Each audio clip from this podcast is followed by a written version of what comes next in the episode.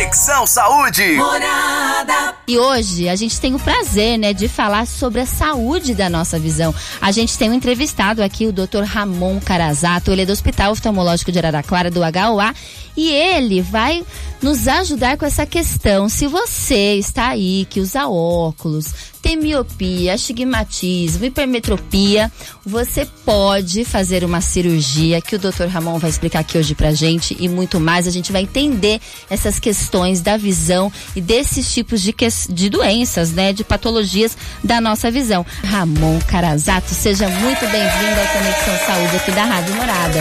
Obrigado, Priscila. Boa noite. Boa noite a todos os ouvintes aqui. É, hoje nós vamos falar um pouquinho então sobre cirurgia refrativa, esclarecer o que é. Tem pessoas que têm dúvidas sobre indicação e nós vamos tentar deixar da maneira mais clara possível aqui, porque eu sei que parece um bicho de sete cabeças. Olha, é verdade, né? E quem não tem vontade de poder, né, enxergar às vezes sem os óculos, e hoje é uma oportunidade para a gente entender como que a gente consegue, né? O porquê, ou quem pode, quem não pode, e quando que vai poder, enfim. E olha, a gente começa tentando entender, Dr. Ramon Carazato, médico oftalmologista do HOA, a gente quer entender quem pode fazer a cirurgia refrativa e o que, que é essa história de refrativa? Porque às vezes os médicos usam umas palavras, não sei vocês, ouvintes, que a gente ainda não entende. Olha, faz uma cirurgia refrativa, mas o que, que é refrativa? Eu tenho refração? O que, que é isso, doctor? Então, é, isso é muito bom a gente pontuar mesmo. E até eu queria pedir, Priscila, se você vê que eu tô falando muito complicado aqui para você tentar me, me dar uns toques, tá? Ah, a gente pergunta, doctor. Mas é assim, ó, a gente popularmente fala grau é, falando sobre o grau dos óculos. E esse exame do grau dos óculos se chama de refração. Então, quando eu vou medir a pessoa, vamos supor, eu vou conversar com um colega oftalmologista, eu vou perguntar qual é o grau da pessoa, eu não falar ah, qual que é o grau, eu falo assim, ah, mas qual que é a refração da pessoa? E essa hum. refração pode ser miopia, hipermetropia, astigmatismo, eventualmente a presbiopia. E aí se chama cirurgia refrativa justamente porque ela vai corrigir o grau refracional do olho da pessoa. Entendi. Aí entra aqueles conceitos de física que o pessoal acaba só de ouvir falar a palavra física já se arrepia, né? Muito, Mas é um bastante. conceito físico, refração. Ah, entendi. E doutor, essa questão então é um é assim, a gente acaba falando grau, mas eh, no, no caso seria refração mesmo. Isso. A palavra correta. E essa questão do astigmatismo, da hipermetropia, da miopia, que são posso chamar de patologias, né? Pode, são patologias pode. da nossa visão que são super comuns. A maioria das pessoas ou tem miopia, ou tem hipermetropia, ou tem astigmatismo. Dificilmente a gente encontra uma pessoa que não tenha nenhuma questão na visão. Por Exato. quê? Como que é essa formação desses casos? É genético? O que a gente faz de errado na visão, doutor? Não, a gente não faz nada de errado não, viu? Isso é... é a gente nasce com isso aí, tá? E a formação do grau, para exemplificar melhor como funciona, eu vou tentar é, explicar como funciona para a gente enxergar. Tá. Então a gente tem que imaginar o nosso olho como sendo uma câmera fotográfica. E o filme é a retina. Então tudo que eu vejo no mundo tem que cair na minha retina. E aí existe um sistema de lentes que vai focalizar, vai jogar essa imagem para a retina. E esse sistema de lentes é composto pela córnea, que é a primeira lente que nós temos nos nossos olhos. Quando a gente olha no olho de uma pessoa, a gente vê como se fosse um vidro de um relógio brilhante. Essa é a nossa córnea.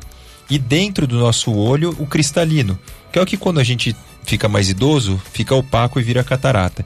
Então a gente tem esses jogos de lentes que tem que jogar a luz na retina. Entendi. Se eu tenho, por exemplo, um olho muito comprido ou um poder dessas lentes muito intenso, a refração, ou seja, o desvio de luz que vai sofrer nesse momento, vai ser muito intenso. Então essa imagem que era para cair sobre a retina, cai antes da retina. E aí a gente tem o que fala de miopia, isso atrapalha enxergar de longe. A hipermetropia é o oposto esse, esse olho é muito curto, ou, ou então esse jogo de lentes é pouco poderoso, então essa luz cai após a retina. Tanto é que quando a gente vê, faz exame em crianças, o esperado é que se tenha hipermetropia, porque são pequenos, o olho é pequeno, geralmente tem hipermetropia associada. E o astigmatismo ele é um pouquinho mais salgado, porque a gente já começa a falar em poder de lente, eixo de lente. Então, a gente tem que imaginar que a nossa córnea são 360 graus de poder e possibilidade. Se eu tenho o mesmo poder em um eixo de 90 graus e no outro eixo de 180, eu tenho uma pessoa que tem um grau esférico, só miopia, só hipermetropia. Se eu tenho diferentes poderes, aí surge o astigmatismo, onde a imagem vai cair em dois pontos distintos da retina, gerando embaçamento visual. Então a pessoa fala assim: ah, mas eu tenho astigmatismo, o que, que é isso? Em resumo, é um tipo de grau que também atrapalha a pessoa a enxergar. E a gente vê embaçado o astigmatismo. É meio que. Eu já, eu já tive é, diagnóstico de astigmatismo, mas eu não tenho mais. É engraçado isso, né? O astigmatismo ele pode sofrer algumas modificações ao longo da vida, porque ele tem influência, por exemplo, das nossas pálpebras. Então, a minha pálpebra, quando eu sou mais jovem, ela repousa menos sobre a minha córnea do que quando eu tenho mais idade, que o meu músculo, é, o tônus dele, ele é mais fraco quando eu sou mais idoso, então ele repousa mais sobre a córnea e muda a curvatura. Então, modificações que às vezes, ah, eu tenho meio de astigmatismo, 0,25, aí sobe, aí volta. Isso pode não eventualmente. Tem problema, não, né? isso eventualmente Doutor pode Ramon me chamou de velha, percebeu, Miguel? Não, não, não foi. Depende da idade, da pálpebra, que antes eu tinha, agora eu não tenho mais. É porque depois de uma certa idade. Foi, foi só uma brincadeira, só. Tô brincando. Tô brincando, gente. Olha, é interessante a gente saber, a gente tentar entender. É um pouquinho complicado, sim. Mas a gente tentar entender, assim, que a gente precisa ir ao oftalmologista, doutor Ramon, de quanto em quanto tempo, hein? Ó, como uma recomendação assim genérica, a gente sugere uma vez ao ano, justamente para conseguir fazer diagnóstico de problemas não só de erros refracionais, que seriam os graus, mas também de doenças silenciosas como glaucoma, retinopatia, por exemplo, diabética, para fazer uma triagem.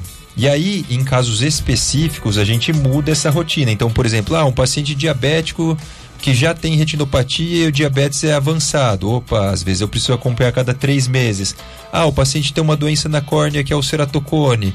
Diagnóstico inicial, pessoa em idade adolescente, às vezes eu acompanho a cada três meses. Aí eu preciso personalizar de acordo com cada pessoa. Mas de uma maneira genérica, a gente sugere uma consulta a cada ano, é, grosso modo, assim. Mais uma questão que eu fico sempre impressionada, porque a questão da visão me impressiona um pouco. Eu, eu, eu sou uma pessoa preocupada com visão. E a maior causa de cegueira do mundo é a falta de óculos mesmo, doutor Ramon? É, acaba sendo sim, porque apesar da gente fala- a- imaginar que é uma coisa bastante comum, é, muitas pessoas, infelizmente, acabam não tendo acesso, ou porque não tem re- recurso financeiro, ou porque não tem o conhecimento das possibilidades, e muitas vezes porque nem sabem que enxergam mal, entendeu? Nem sabe que poderia enxergar melhor do que enxerga. E, bom ou mal, aqui no Brasil a gente tem o SUS, que em algum momento a pessoa consegue ter o acesso, mas em muitos outros lugares a pessoa é, tem que se virar nos 30 ali para conseguir esse, alguma coisa. Com certeza. E antes de falar da cirurgia, as crianças precisam ir já com quantos anos? A mãe percebe como que o filho não está enxergando bem, doutor Ramon? Me conta. É- Essa é uma pergunta assim que não tem uma resposta matemática, tá? Existem algumas recomendações, como por exemplo, Sociedade Brasileira de, de Oftalmologia Pediátrica, porque existe uma subespecialidade da oftalmologia que cuida é, dessa parte das Infantil, crianças. é.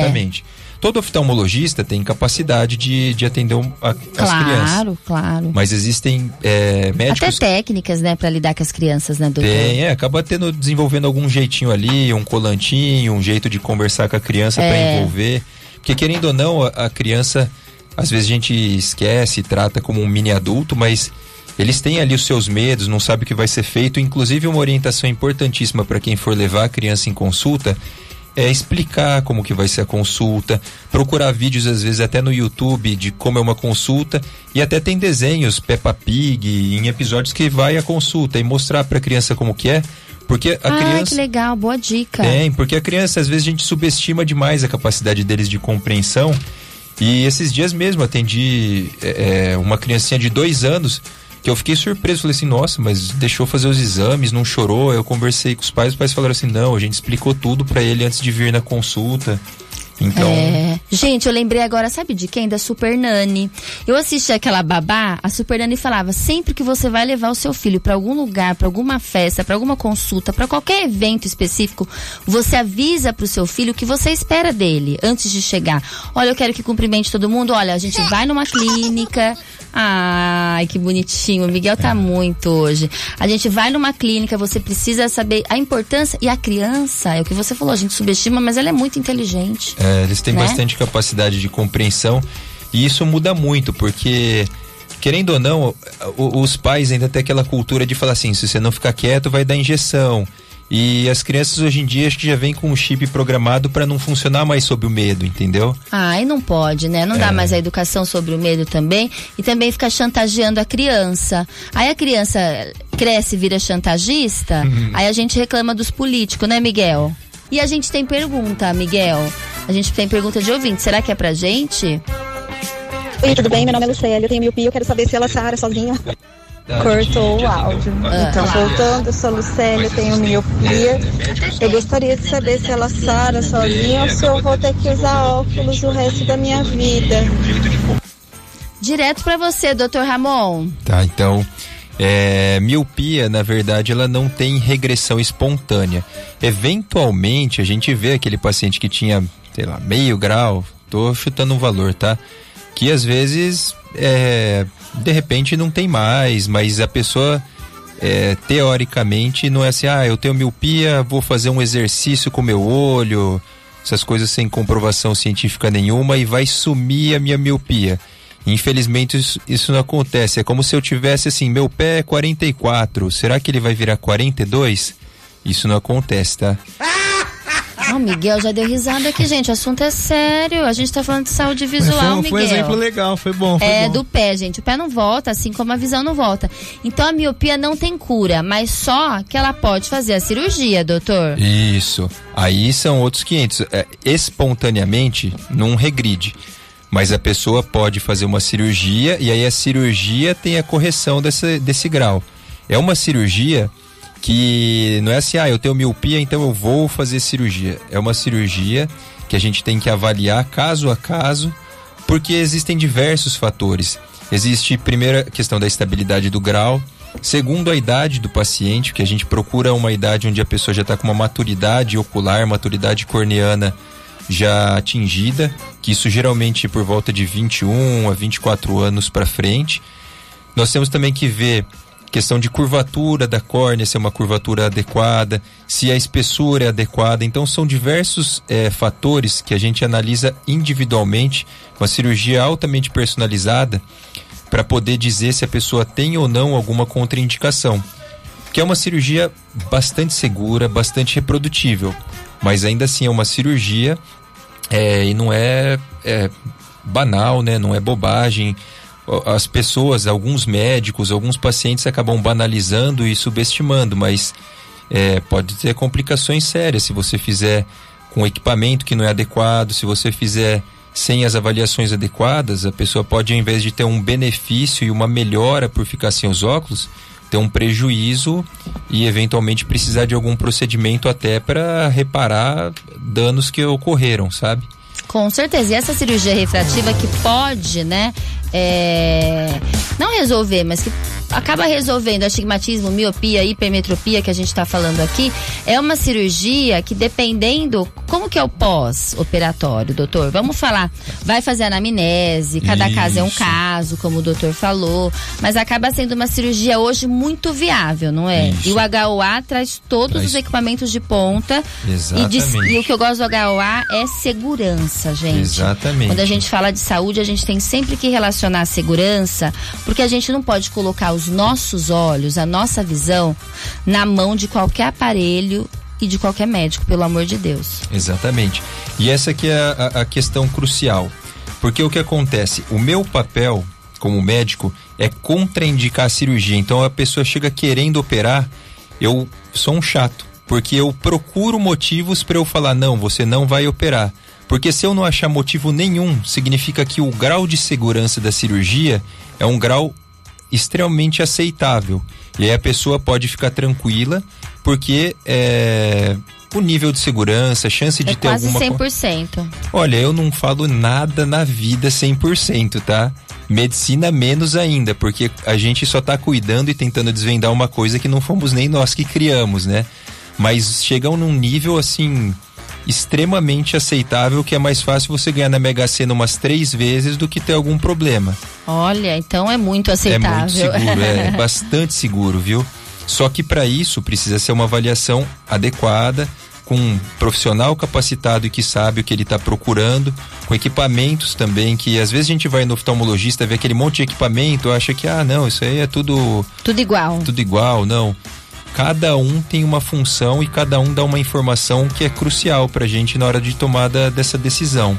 Então, se você for no HOA, o Dr. Ramon Carazato liberar sua cirurgia refrativa, gente, vai Vai que é tua, Tafarel, porque ele falou que ele faz de tudo para não liberar, né, Miguel? Na realidade, ele faz de tudo. Ele vê se vai ter qualquer tipo de problema, mas se não tiver nenhum, é porque, graças a Deus, vai ser tranquilo. É isso, doutor Ramon? É isso. É porque em medicina a gente tem um princípio que talvez, assim, para alguns tenha ficado para trás, mas é que é de primeiro não fazer mal, entendeu? Então eu quero primeiro não fazer mal, eu quero, eu quero melhorar a vida do, da pessoa que me procura, do, do, meu paciente. Então se eu ver um risco que tem, é, se eu ver que tem algum risco de eu entrar na história da vida dele, tendo feito algum mal, eu prefiro não entrar na história da vida dele, entendeu? Eu prefiro entrar e ser lembrado, prefiro que ele saia falando assim, Deus te abençoe, do que ser o filho da é. Pi, entendeu? Não pode, é verdade. Olha lá, a gente tá com muita participação. Vamos ler a participação da Cleusa Maria, tenho 62 anos. Boa noite, Cleusa. Desde criança tenho muita coceira nos olhos, está cada vez pior. Chego a entrar em desespero, pois me incomoda muito. Já fui operada de catarata e sou paciente da clínica do doutor. Olha lá, HOA. Faço consulta, reclamo da coceira e nunca me falaram dessa doença que ouço vocês falarem aí. Acho que o nome é serotonina, é ceratocone. O colírio que uso para coceira não resolve nada. Então ela precisa voltar, né, doutor Ramon? Precisa, até mesmo que assim, ó, coceira, quando a gente fala em coceira nos olhos, é, a gente acha que coceira é sinônimo de alergia. Mas a coceira, ela pode estar associada com um problema chamado de olho seco. E as pessoas muitas vezes vão na consulta achando que vão ser operadas de catarata e ah, a catarata está ocasionando a coceira. Não. Catarata ocasiona baixa de visão. Os outros sintomas que vêm associados é, são muitas vezes porque a catarata é uma doença predominantemente de pessoas com idade mais avançada. E conforme a nossa idade avança, ocorrem mudanças no nosso corpo, mudanças hormonais. Sim. Que inclusive alteram a qualidade e a quantidade da lágrima que é produzida.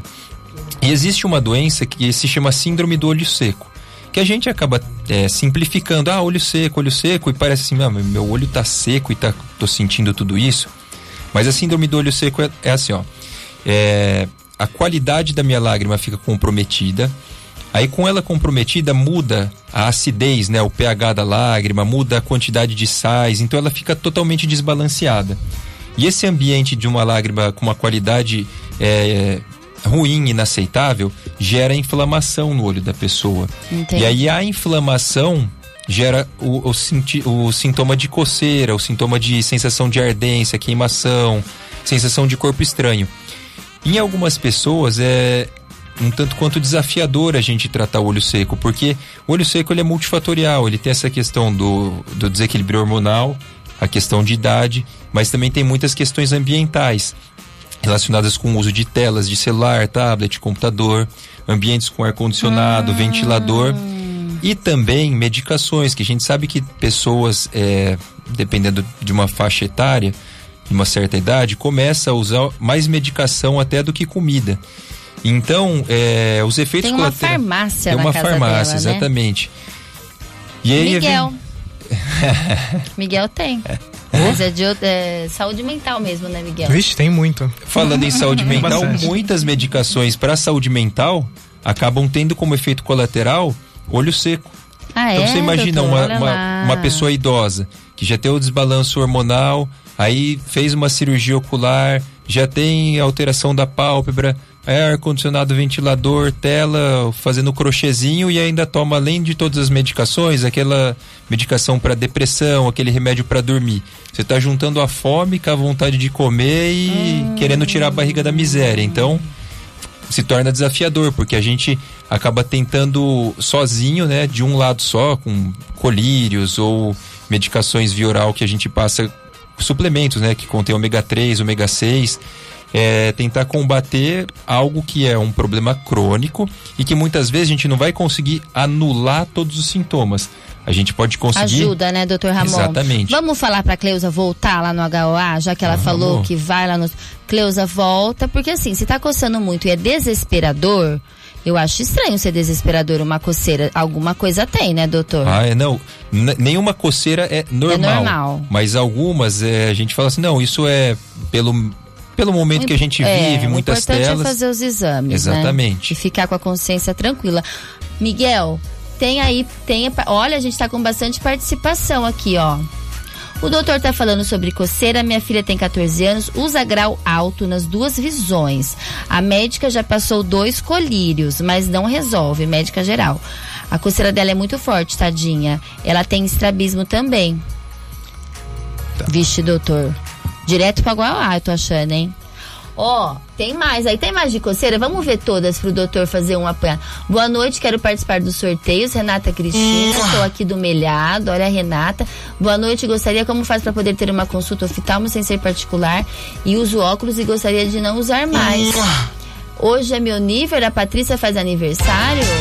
Olha, gente, ela mandou até a carteira do RG pra gente. Patrícia, tá todo mundo no sorteio, né, Miguel? Você coloca? Tá todo, Todo mundo mundo. aqui no sorteio. E o doutor vai responder a pergunta da Patrícia, da filha de 14 anos, que tá ali, ó, Miguel. Coloca ela de novo, a Patrícia Aparecida Sorrentino.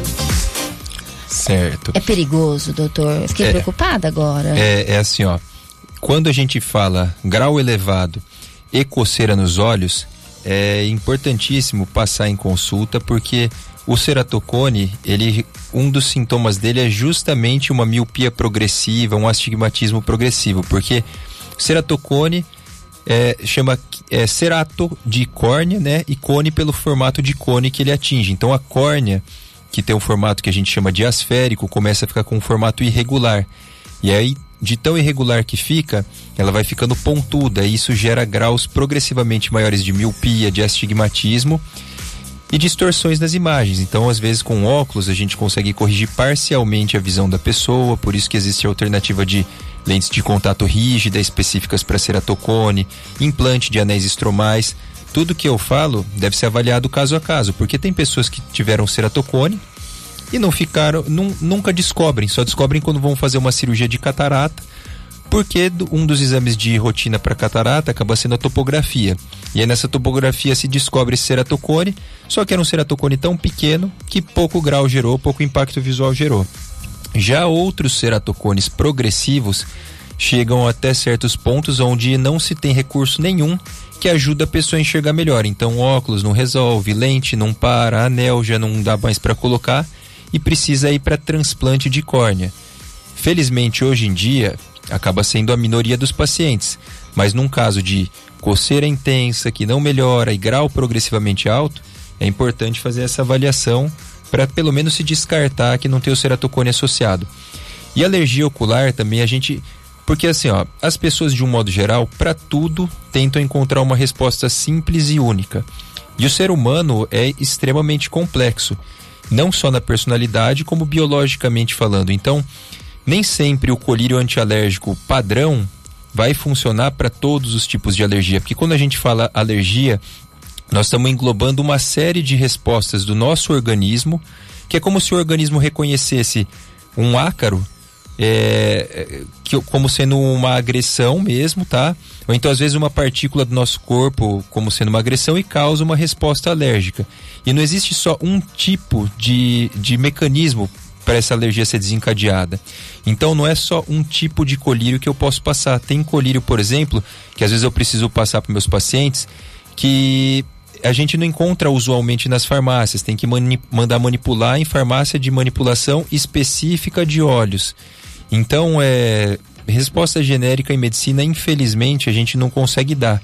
Precisa passar por uma avaliação, mas realmente é um ponto de atenção essa história de grau alto com coceira nos olhos. Merece atenção. Patrícia, eu vou falar uma coisa para você. Eu li no seu texto que estava lá escrito que ela foi num clínico geral.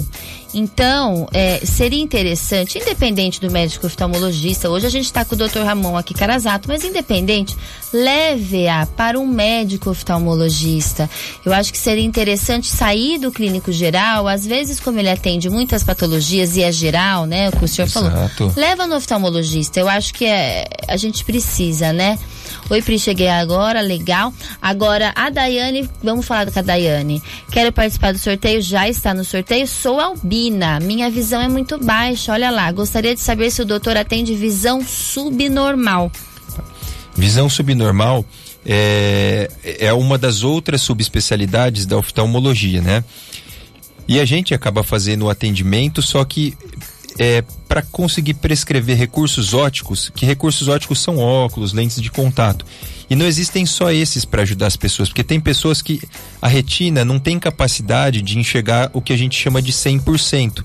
Seja porque tem alguma cicatriz, ou então no caso de algumas pessoas é, que têm albinismo, por conta de alterações refracionais altas que impediram que a visão se desenvolvesse plenamente. Independente de qual seja o motivo, a visão daquela pessoa, o, o 100% dela é um 100% que é baixo, seria o equivalente às vezes a 30% das pessoas, vamos dizer, consideradas normais. E aí precisam ser prescritos alguns auxílios ópticos que potencializem, que façam com que aquela visão seja aproveitada ao máximo possível. Então, às vezes, lupas, telescópios e outros recursos é, esse tipo de adaptação desses outros recursos eu não tenho conhecimento suficiente para conseguir ajudar. Eu consigo no diagnóstico, na, no acompanhamento, mas no auxílio nesse sentido, esse eu não, não tenho a capacitação para isso. Daiane, deixa eu te falar, você me achará, ó, Daiane Priscila. Eu vou te dar uma dica. Se você é de, for de Araraquara, você pode ir na ONG para DV. A ONG para DV é maravilhosa e ela dá vários assim, dá aulas para quem tem visão subnormal, porque tem uma ortoptista lá que é a doutora a Lídia, né? A Lídia Barbieri. Eu, eu, eu, falo assim, com total segurança da Lídia. Eu gosto muitíssimo da Lídia. Ela também já ajudou muito as minhas meninas. Então, assim, pode ter certeza. Vai lá na ParaDV, além, né, de ser sem custo nenhum, de graça, você vai ter um ótimo atendimento com a ParaDV. Eu já até trouxe o Alex aqui, que era um menino, conversou com a gente sobre a ParaDV. E a ParaDV tem muitos recursos, viu? A Lídia Barbieri, indicadíssima para fazer essa parte de ortoptista, né? Que fala, né, doutor? Isso. É, eu fui conhecer já a ParaDV há um Foi. tempo atrás e realmente lá é um lugar fantástico que preenche uma lacuna que que acaba sendo difícil mesmo de, de aqui no interior, no, né? É, é difícil de encontrar quem mexa mesmo com visão subnormal porque é, realmente não é fácil, você precisa ter uma dedicação bem grande, um conhecimento específico sobre visão subnormal bem grande. E lá no ParaDV eles são comprometidos e têm um trabalho excelente mesmo. E o doutor Ramon vai finalizar o nosso programa, doutor, falando sobre é, os tipos de cirurgia, né? Para você aí, ouvinte, tirar os seus óculos. E muita gente fica livre dos óculos, hein? É isso aí. É, cirurgias, se a gente lembrar do que eu comentei no comecinho do programa, que nós temos um jogo de lentes que o objetivo é jogar a imagem na retina, como que eu vou fazer? Eu, eu preciso mexer nessas lentes. Eu posso mexer na córnea, onde é o procedimento mais realizado com o objetivo de corrigir grau, que é a cirurgia refrativa a laser. E aí eu posso fazer o PRK ou o LASIK, que são duas técnicas que só diferem entre uma e outra, a, o modo que eu vou preparar a córnea para receber o laser. E esse laser vai fazer um polimento para remodelar essa córnea e conseguir jogar essa imagem na retina. Outra possibilidade que eu tenho é de fazer uma cirurgia no cristalino da pessoa. Então, por exemplo, a pessoa já tem 50, 60 anos, tem catarata associada, eu tiro o cristalino, né, faço a cirurgia de catarata ou atualmente a cirurgia de facoemulsificação com finalidade refrativa, que tem critérios bem estabelecidos, tá? Que a pessoa precisa ter hipermetropia, mesmo que não tiver catarata, a cirurgia é igual a de catarata. Removo essa lente do cristalino e ponho uma lente artificial normalmente multifocal dentro do olho da pessoa, que ela consegue ter visão boa tanto para longe quanto para perto. E uma terceira via que a gente pode fazer para pessoas que eventualmente tenham contraindicação à cirurgia na córnea e também não tenham indicação ainda da cirurgia no cristalino é o implante de uma lente dentro do olho da pessoa. É uma lente que a gente chama de lente de câmara anterior. Cada uma dessas cirurgias tem um pós-operatório diferente um do outro, com sintomas esperados de pós-operatório, tempos de recuperação e também indicações e contraindicações. O importante é você saber que se você tem o interesse, o desejo de ficar mais independente dos óculos, precisa passar por uma avaliação para ver qual das possibilidades se encaixa melhor na sua expectativa, se encaixa melhor no seu dia a dia e saber se você tem indicações ou contraindicações a algumas delas. E se não for possível o caso cirúrgico, nós sempre temos alternativas como óculos, lentes de contato. Tem sempre alguma coisa que a gente consegue fazer, tá bom? É isso mesmo, médico oftalmologista, Dr. Ramon Carazato, aqui no Conexão Saúde. A gente agradece a sua presença, a sua disponibilidade. O nosso muitíssimo obrigada, Dr. Ramon. Eu que agradeço aqui é, pelo espaço aqui, pelo, pela oportunidade aqui e agradecer também pelas perguntas que o pessoal mandou. Foi bem interessante, gostei bastante de participar aqui do programa. E antes de mais nada, queria mandar um beijo para minha esposa, ah, para minha cachorrinha e para minha nenezinha que tá a caminho aí. Música romântica, Rome é, Miguel. Tem música romântica? Gente, peraí que tem declaração de amor ao vivo aqui no Conexão Saúde. Ah! doutor Ramon Carazato. Como ela chama mesmo? Camila. Camila é. As três mulheres da minha vida, Camila, Clara e Amora. Gente, olha, eu já vim de um, de um, final de semana apaixonado, que eu fui num casamento, o amor é lindo demais, e a gente continua acreditando no amor hoje e sempre. E o doutor Ramon aqui, mais uma vez, arrasou. Camila, parabéns, que Deus te abençoe, viu? Você, as suas meninas aí junto com você, parabéns. Conexão Saúde. Morada